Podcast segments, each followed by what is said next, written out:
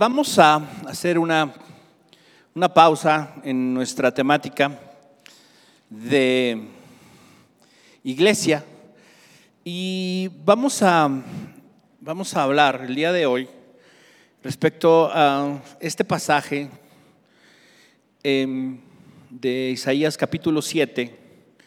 Vamos a, a mirar en él qué es lo que el Señor verdaderamente tenía en mente cuando hizo esta declaración, este anuncio. Vamos a ver su contraparte ahí en el Nuevo Testamento y la ratificación de Jesús de este propósito. Eh, Isaías capítulo 7, verso 14. Lo interesante aquí en el capítulo 7 eh, es que Dios da esta promesa y da una señal en medio de una circunstancia difícil, complicada, en medio de una crisis. Y no solamente para demostrar que Él es Dios y que Él tiene el control y que Él es el que determina las cosas, es que manifiesta esta señal. Esta es, nosotros inmediatamente la identificamos como una profecía mesiánica, como una profecía de la venida de Jesús a este mundo ¿sí? Y perdemos de vista tal vez un poco su implicación en el tiempo en el cual fue hecha esta declaración, este anuncio, y su cumplimiento también en el pasado a el nacimiento de Jesús. La realidad es que es maravilloso ver cómo Dios tiene el control de todas las cosas y cumple sus promesas, pero vamos a mirar esta promesa maravillosa que Dios cumplió para con su pueblo para con nosotros qué era lo que él tenía en mente. Y dice así, por tanto el Señor mismo os dará señal, he aquí que la Virgen concebirá y dará a luz un hijo y llamará su nombre Emanuel. Esta, esta es la idea. ¿sí? Sabemos nosotros que esta palabra Emanuel significa Dios con nosotros. ¿sí? ¿Qué era lo que Dios estaba pensando? Dios estaba diciendo, va a haber una señal, va a haber un indicio de, mi poder, de mi gloria, de, de, lo que yo soy, de que yo estoy al control, de que yo soy el Señor de esto. ¿Cuál será la señal? La señal o lo visible, la marca visible será que la Virgen concebirá y dará a luz un hijo. El nombre de ese hijo será Dios con nosotros. Vamos ahora al Evangelio de Mateo, Mateo capítulo 1 y vamos a mirar el cumplimiento de esta profecía.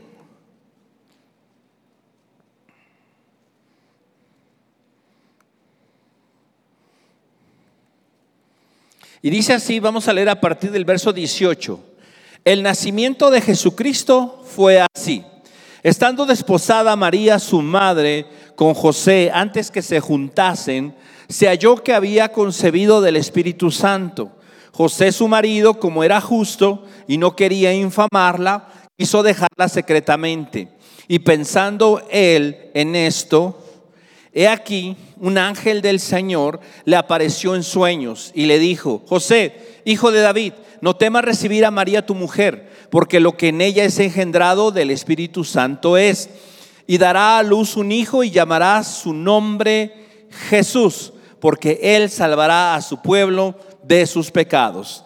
Todo esto aconteció para que se cumpliese lo dicho por el profeta, por el Señor, por medio del profeta, cuando dijo, he aquí, una virgen concebirá y dará a luz un hijo y llamará su nombre Emanuel, que traducido es Dios con nosotros. Y despertando José del sueño, hizo como el ángel del Señor le había mandado y recibió a su mujer. Pero no la conoció hasta que dio a luz a su hijo primogénito y le puso por nombre Jesús. La idea de Dios era él mismo venir a este mundo, encarnarse, para cumplir su propósito, el propósito que se había propuesto él desde antes de la fundación del mundo, para rescatarnos, para redimirnos, para sacarnos de las tinieblas y trasladarnos a su luz admirable.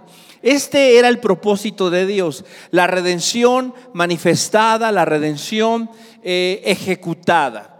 Gálatas capítulo 4 nos dice que llegado el cumplimiento del tiempo, Dios envió a su Hijo para que naciera de mujer y naciera bajo la ley, a fin de rescatar, de redimir, de sacarnos de esa posición de esclavitud, de condenación y otorgarnos la libertad. ¿Cómo lo hizo Dios? Hebreos nos dice que siendo nosotros de carne y de sangre, Él participó. ¿Quién Él? Dios. Participó de lo mismo. ¿De qué? De carne y de sangre. ¿Sí? ¿Para qué? Para arrebatarle al que tenía el imperio de la muerte, a todos aquellos que habría de llevar a la gloria. Eso nos dice la carta a los hebreos. Entonces, nosotros miramos que ciertamente la venida de Jesús tuvo un propósito redentor, tuvo un propósito de rescatar. Lo leímos en el capítulo 1 de Mateo y llamará su nombre Jesús. ¿Por qué? Porque Él salvará a su pueblo de sus pecados. Eso es lo que Dios tenía en mente. Pero si nosotros consideramos lo que el profeta dijo, ¿sí? El profeta dijo, habrá una señal. Habrá una señal, ¿sí? Esta señal sería que la Virgen concebiría y daría a luz un hijo. Cuando nosotros estamos escuchando esta palabra, señal, esta palabra señal tiene una implicación interesante. ¿Por qué razón? Porque esta esta escritura o esto es literalmente podríamos decir hacer evidente algo, mostrar algo, colocar una bandera para hacer visible algo, para apuntar a algo, para mostrar algún tipo de prodigio, maravilla o algo que no es visible para todos. Entonces, el objetivo de Dios al enviar a su Hijo a este mundo era una señal, tenía un propósito que también tiene que ver con algo más que sacar de las tinieblas, trasladar a la luz, sacar de la condenación, traerlos a libertad o llevarnos al cielo. Y vamos a mirar eso en las palabras de Jesús. Juan capítulo 17. Juan capítulo 17 es la oración de Jesús, lo que se conoce como la oración sacerdotal, la oración intercesora, cuando Jesús intercede por sus discípulos, cuando el Señor Jesucristo pone delante de Dios, delante de su Padre, a sus, a sus seguidores, pide por ellos, pide que los guarden, que sean uno. Ya hablamos un poco de esto hace algunas semanas. ¿sí? Vamos a leer del verso, a partir del verso 20. Recordemos, tengamos en mente la razón o el nombre de Jesús, ¿sí? Desde la perspectiva de Dios, ¿sí? Es Dios entre los hombres. Dios con nosotros esa relación, esa, esa comunión, esa cercanía entre Dios y los hombres, Dios y nosotros. Dice el verso 20, mas no ruego solamente por estos, sino también por los que han de creer en mí por la palabra de ellos, para que todos sean uno, como tú, oh Padre, en mí y yo en ti. Que también ellos sean uno en nosotros para que el mundo crea que tú me enviaste. La gloria que me diste, yo les he dado para que sean uno. Así como nosotros somos uno, yo en ellos y tú en mí, para que sean perfectos en unidad, para que el mundo conozca que tú me enviaste y que los has amado a ellos como también me has amado. relación, interacción, ellos con nosotros como tú y yo. Unidad, ¿sí? Cohabitancia.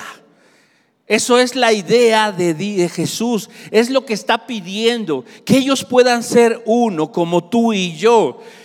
Y fíjate lo que continúa Jesús diciendo en el verso 24. Dice, Padre, aquellos que me has dado, quiero que donde yo estoy, también ellos estén.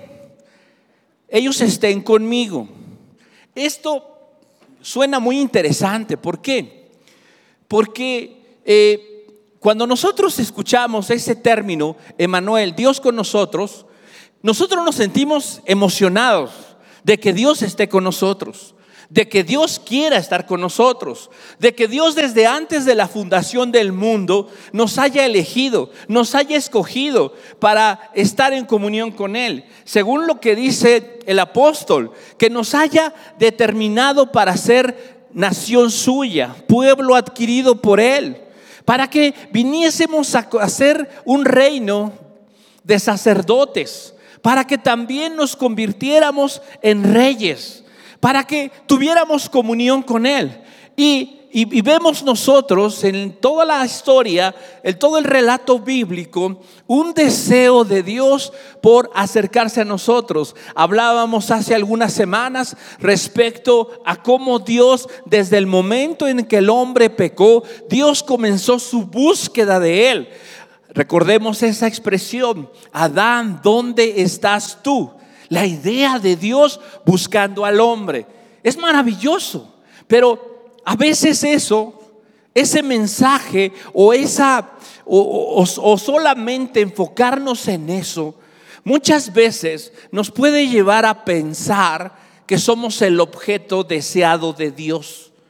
Y nos puede llevar a pensar esto, que somos lo más importante que somos lo más relevante. Y luego cuando leemos estas palabras de Jesús en el verso 24, donde dice, aquellos que me has dado, quiero, quiero, deseo, anhelo, que donde yo estoy, también ellos estén conmigo. Y entonces podríamos nosotros pensar y decir, wow, Jesús amó tanto a sus discípulos, amó tanto a estos, este grupo de personas que decidió que se los quería llevar con él al cielo, que quería pasar la eternidad con ellos. Y aunque eso es cierto, y aunque ahí podríamos nosotros incluirnos, en ese deseo de Dios, de Jesús por nosotros, esto también podría llevarnos a tener una visión equivocada del objetivo, del propósito de Dios. ¿Por qué decimos esto?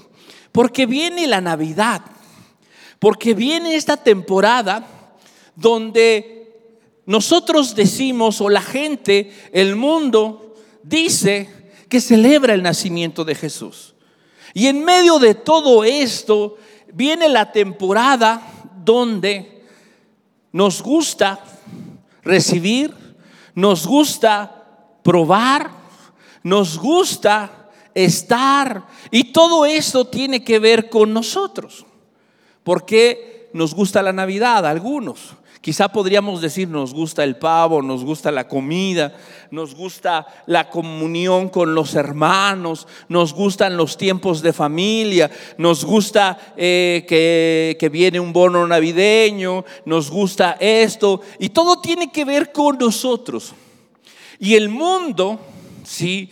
En este en este afán, en este, en este espíritu de materialismo, de humanismo, de consumismo, arrastra todo lo que esté delante de él, precisamente atrayéndolo a eso, a una temporada que está enfocada y centrada en el hombre, en su satisfacción, en su comodidad, en su gusto y en lo que él es. Y nosotros como cristianos, estando de acuerdo o no con todo lo que pudiera implicar la celebración navideña, debemos tener cuidado y debemos de mirar en el concepto bíblico qué es lo que Dios tenía en mente.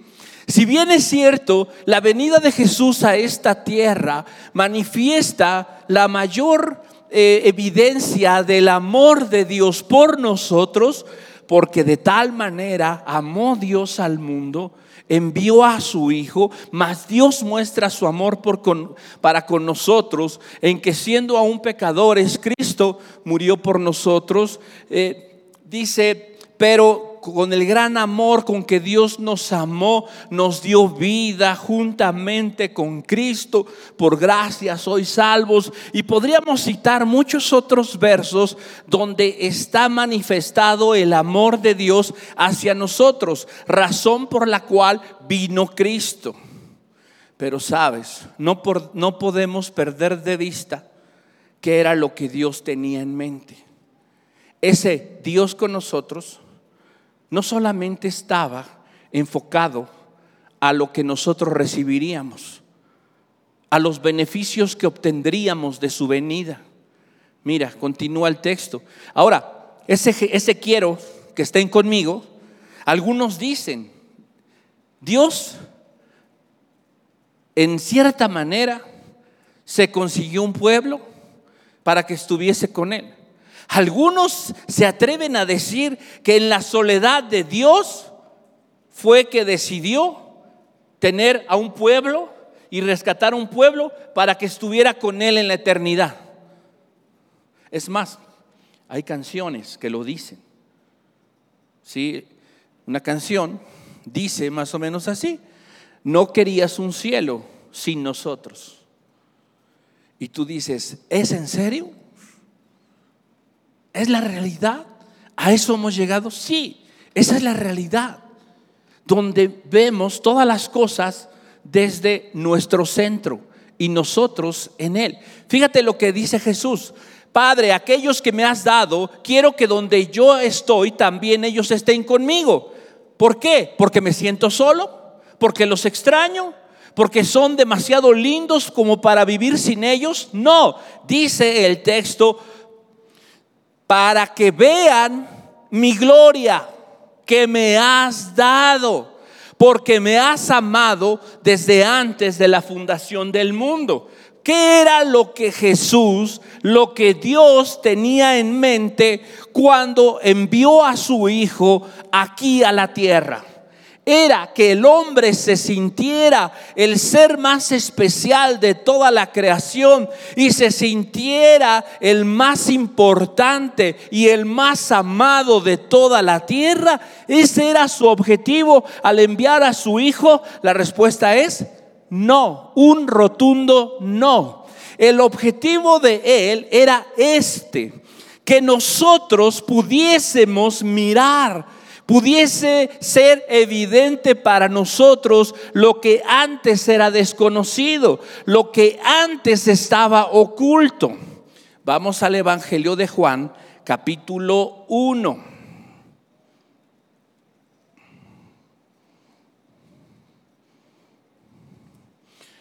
Lo hemos dicho muchas veces y lo vamos a seguir diciendo y repitiendo. Este texto.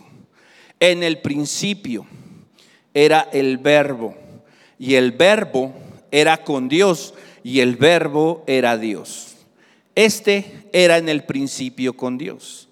Todas las cosas por Él fueron hechas y sin Él nada de lo que ha sido hecho fue hecho. En Él estaba la vida y la vida era la luz de los hombres. La luz en las tinieblas resplandece y las tinieblas no prevalecieron contra ella. ¿Quién es este verbo? ¿Quién es este que estaba en el principio? ¿Quién es este por el cual todas las cosas fueron hechas? ¿Quién es este en el que estaba la vida y cuya luz alumbró a todos los hombres? ¿Quién es ese?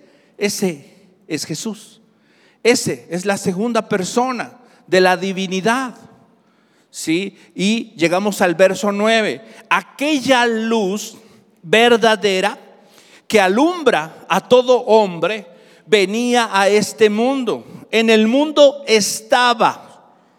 En el mundo estaba y el mundo por él fue hecho. Pero el mundo no le conoció. A lo suyo vino y los suyos no le recibieron. Mas a todos los que le recibieron y a los que creen en su nombre les dio potestad de ser hechos hijos de Dios, los cuales no son engendrados de sangre, ni de voluntad de carne, ni de voluntad de varón, sino de Dios. Y aquel verbo fue hecho carne y habitó entre nosotros. Fíjate, ese verbo, ese logos, eso que nadie veía, eso que nadie conocía de manera clara, de manera directa, dice la escritura, se hizo carne se encarnó, vino a este mundo, esa luz verdadera, el creador de los cielos y de la tierra, el que formó todas las cosas, decidió encarnarse, venir y morar entre nosotros, dice, habitó entre nosotros. ¿Y qué sucedió? ¿Cuál fue el efecto de su venida, de que Él viniera a este mundo, de que se encarnara? Dice el verso 14 en la segunda parte. Y vimos su gloria, gloria como del unigénito del Padre, lleno de gracia y de verdad. Esta es precisamente la idea de Dios. La idea de Dios al enviar a su Hijo a este mundo, a esta tierra, fue precisamente esta. ¿Qué dijo Jesús? Señor, Padre, que ellos estén conmigo, que ellos estén donde yo estoy. ¿Para qué? Para que no me sienta solo, para que se sientan importantes, para que se sientan cómodos, para que disfruten. No, dice el texto, para que vean mi gloria, para que vean mi gloria, para que puedan conocer y darse cuenta de quién eres tú. Fíjate, verso 18 del mismo capítulo 1. A, Dios nadie le vio jamás. El unigénito Hijo que está en el seno del Padre, Él le ha dado a conocer. ¿Cuál es la razón que por la que Cristo vino, se encarnó y nos llamó para estar con Él? ¿Cuál es la razón del Dios con nosotros? La razón del Dios con nosotros fue para salvarnos, sí. ¿Fue para rescatarnos? Sí. ¿Fue para llevarnos a la gloria? Sí. Pero no solamente, sino fue para revelarnos la gloria de Dios. Fue para revelarnos al Padre. Fue para mostrarnos a ese Dios al que nadie tenía acceso, a ese Dios que nadie conocía directamente, sino solo se conocía su reflejo. Recordamos el momento glorioso aquel cuando Moisés está delante de Dios y le dice, si tú no vas con nosotros, no vamos a salir, no vamos a ir a ningún lado.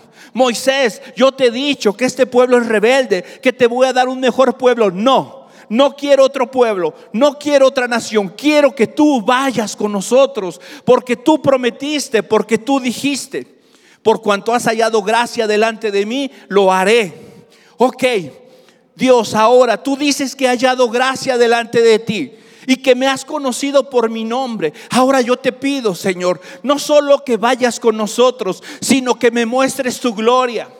Dios le dice, no, Moisés, no puedo hacer eso, porque si te muestro mi gloria, te mueres. Pero te dejaré ver mis espaldas. Y le permitió ver el reflejo de su gloria. Nadie conocía a Dios cara a cara. Nadie había visto la gloria de Dios. ¿Hasta qué momento es que el hombre pudo tener acceso a la gloria de Dios? Hasta que vino Cristo. Y entonces ese Cristo, ese Jesús, ese Mesías, ese niño que nació en Belén, el Belén de Judea, cuando creció, manifestó la gloria de Dios. Y entonces dice Juan, y lo vimos, y vimos su gloria, y vimos esa gloria del unigénito del Padre, lleno de gracia, lleno de verdad. Dice Pablo, la plenitud de la deidad habitó corporalmente en Cristo. Esa es la idea. Y entonces, ¿qué sucedió? Entonces el mundo pudo conocer a ese Dios, ese Dios, y por eso Jesús cautivó. Por eso Jesús cautivó a todos los oyentes, a todas las personas. Por eso hoy, cuando el verbo se hace carne, cuando ese verbo es anunciado, cuando el Evangelio es predicado, la gente oye y son abiertos sus ojos y se le permite ver a ese Dios de amor, ese Dios de gracia, ese Dios majestuoso, ese Dios poderoso. Y entonces nos seduce, nos seduce su gloria. Ahora, hay un asunto. ¿Qué es la gloria de Dios? Hablamos mucho de eso, de la gloria de Dios. Pero, ¿qué es la gloria de Dios? Comentaba hace rato con alguien y le decía, un predicador, un teólogo muy reconocido llamado John Piper, lo explica de una manera muy curiosa. Él dice, mira, tú, cuando tú tratas de explicar la gloria de Dios es como si trataras de describir un balón de básquetbol. Y le dices a alguien, ¿es redondo? ¿Es de cuero o de goma? ¿Sí? Le, le echan aire y lo tomas y puedes botarlo y lo puedes aventar. Y tú dices, ok. ¿Qué pasa si le enseñas también un balón de voleibol y un balón de fútbol? ¿Se parecen? O sea, a lo mejor los que los conocen dicen, no, no se parecen. Uno es más grande, son diferentes tamaños y también diferentes materiales. Pero si tú no conoces nada de eso, la descripción verbal es suficiente? No. ¿Qué necesitas? Verlos. Hay cosas que son difíciles de explicar con palabras. Y decía él, la gloria de Dios es una de ellas. ¿Por qué razón? Porque no hay palabras para describir lo que la gloria de Dios es. Pero lo que sí podemos hacer es mirar lo que la Biblia dice acerca de la gloria de Dios. Y mira, vamos a ver un texto, Isaías capítulo 6.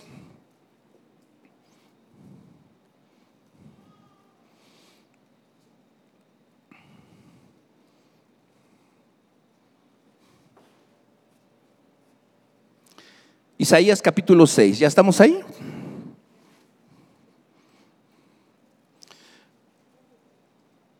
Ok, fíjense, vamos a leer a partir del verso 1, Isaías 6, 1.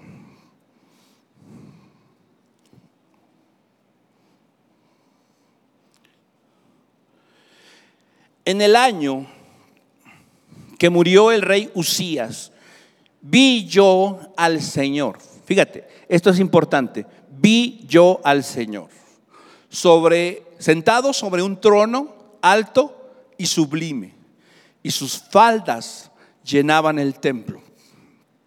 Por encima de él había serafines. Cada uno tenía seis alas. Con dos cubrían sus rostros, con dos cubrían sus pies y con dos volaban. Y el uno al otro daba voces diciendo, Santo, santo, santo, Jehová de los ejércitos. Toda la tierra está llena de su gloria.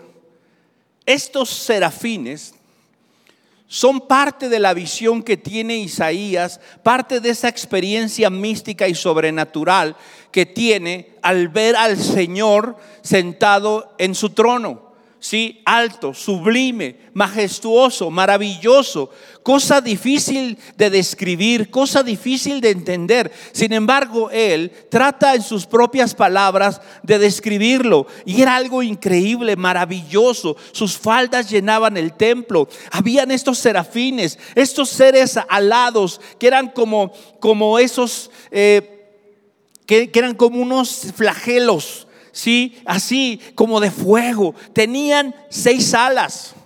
Eh, y, y, cubrían sus rostros y cubrían sus pies, volaban con dos. Era algo increíble. Y sabes, y el uno al otro daban voces y decían, Santo, Santo, Santo, Jehová de los ejércitos. Toda la tierra está llena de su gloria. Aquí hay dos elementos que se relacionan. El primero de ellos es la santidad de Dios y el segundo es la gloria de Dios. ¿Sí? La santidad de Dios es uno de los atributos de Dios que manifiestan lo que Él es. Nosotros miramos que Dios es muchas cosas. Y Jesús mismo establece ese yo soy, ¿sí? O el Dios es amor. Dios es, y una de las cosas que sobresalen dentro de todos esos atributos de Dios, no digo que sea mayor, no digo que sea el más importante, pero sí sobresale es su santidad. Y esa santidad es lo que se manifiesta en diferentes momentos, en diferentes ocasiones, y el concepto que se maneja entre los hombres es la gloria de Dios. ¿Qué estoy diciendo con esto? Antes de definirlo, quisiera que viéramos otro texto, Levítico. Levítico capítulo 10. Nadab y Abiú, hijos de Aarón, verso 1. Nadab y Abiú, hijos de Aarón, tomaron cada uno su incensario y pusieron en ellos fuego, sobre el cual pusieron incienso, y ofrecieron delante de Jehová fuego extraño, que él nunca les mandó.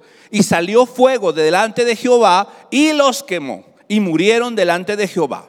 Entonces dijo Moisés a Aarón, esto es lo que habló Jehová diciendo, en los que a mí se acercan me santificaré, y en presencia de todo el pueblo seré glorificado. Nuevamente, las dos cosas relacionadas, la santidad de Dios por un lado y la manifestación con el pueblo de su gloria. Entonces, aquí es donde nosotros podemos tomar algo de esto para intentar definir lo que es la gloria de Dios. La palabra gloria, en su sentido etimológico, es la palabra, bueno, la palabra griega es doxa, con X, doxa. Esta palabra significa peso, significa brillo, significa resplandor, significa reconocimiento, honra y lógicamente gloria. Pero cuando nosotros estamos hablando de la gloria de Dios, estamos hablando del resplandor, del reconocimiento, del honor que Dios merece. Pero debido a qué? Cuando nosotros encontramos en la Biblia esta expresión, generalmente tiene que ver con la santidad de Dios o de manera general con los atributos de Dios. De tal forma que algunos dicen que la gloria de Dios es la manifestación de esos atributos, de la belleza de esos atributos de Dios, particularmente o enfáticamente de la santidad de Dios, de ese Dios santo. Por así decirlo, es la manifestación pública y visible de la santidad de Dios y de sus atributos perfectos. Es lo que el hombre puede ver de lo maravilloso, glorioso y hermoso que es la santidad de Dios. Eso es lo que podríamos decir que es la gloria de Dios. Ahora, dice la Biblia que Jesús vino para que nosotros pudiésemos ver su gloria pudiésemos contemplar a ese Dios santo, maravilloso, hermoso, único, apartado, que está completamente fuera del alcance y de la percepción humana, mas sin embargo, que decidió acercarse a nosotros por amor a nosotros, sí, pero para que le conociéramos, para que disfrutáramos de él. Mucho hemos dicho cuál es el propósito que por el que fuimos creados nosotros. ¿Recuerdan? ¿Cuál es el propósito? El propósito por el cual fuimos creados es para darle gloria, para disfrutar de su gloria. Esa es la realidad. Entonces, cuando Jesús viene a esta tierra, nos muestra a ese Dios, nos, nos, revela su gloria, nos revela quién es, nos revela sus atributos, sus características. Se manifiesta de una manera gloriosa, maravillosa a nosotros. ¿Por medio de quién? Por medio de Jesucristo. Ahora, ¿qué propósito tiene Dios en medio de todo esto? Vamos a regresar a Juan. Y vamos a leer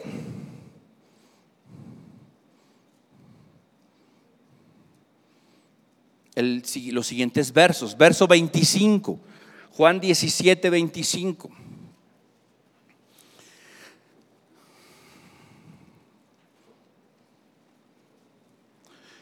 Padre justo, el mundo no te ha conocido, pero yo te he conocido.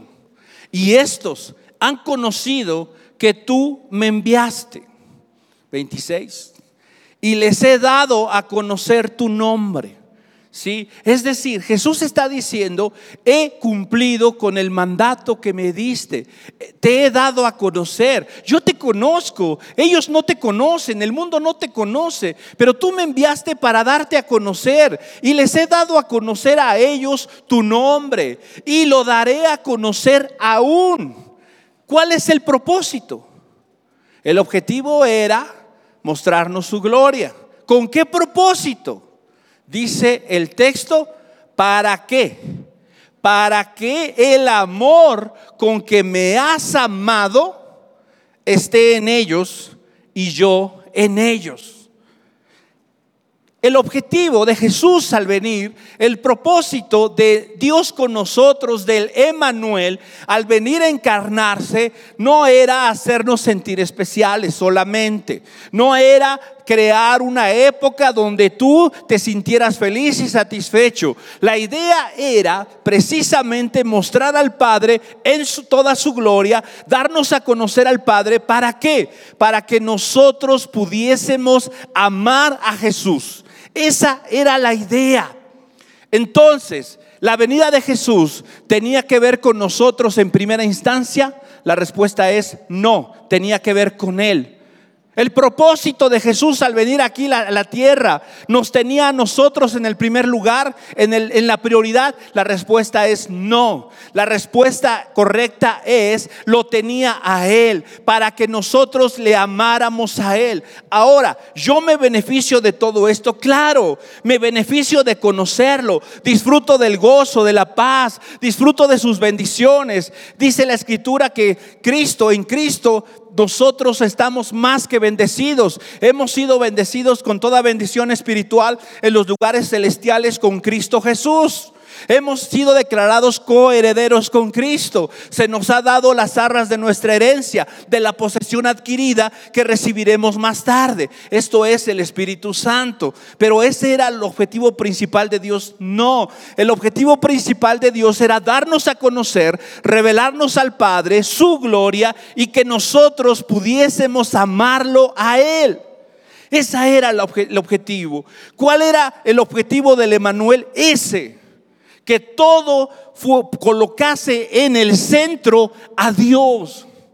Dime una cosa, la Navidad hoy en día, como el mundo la celebra y aún como muchos cristianos la celebran, ¿se trata de Dios en el centro?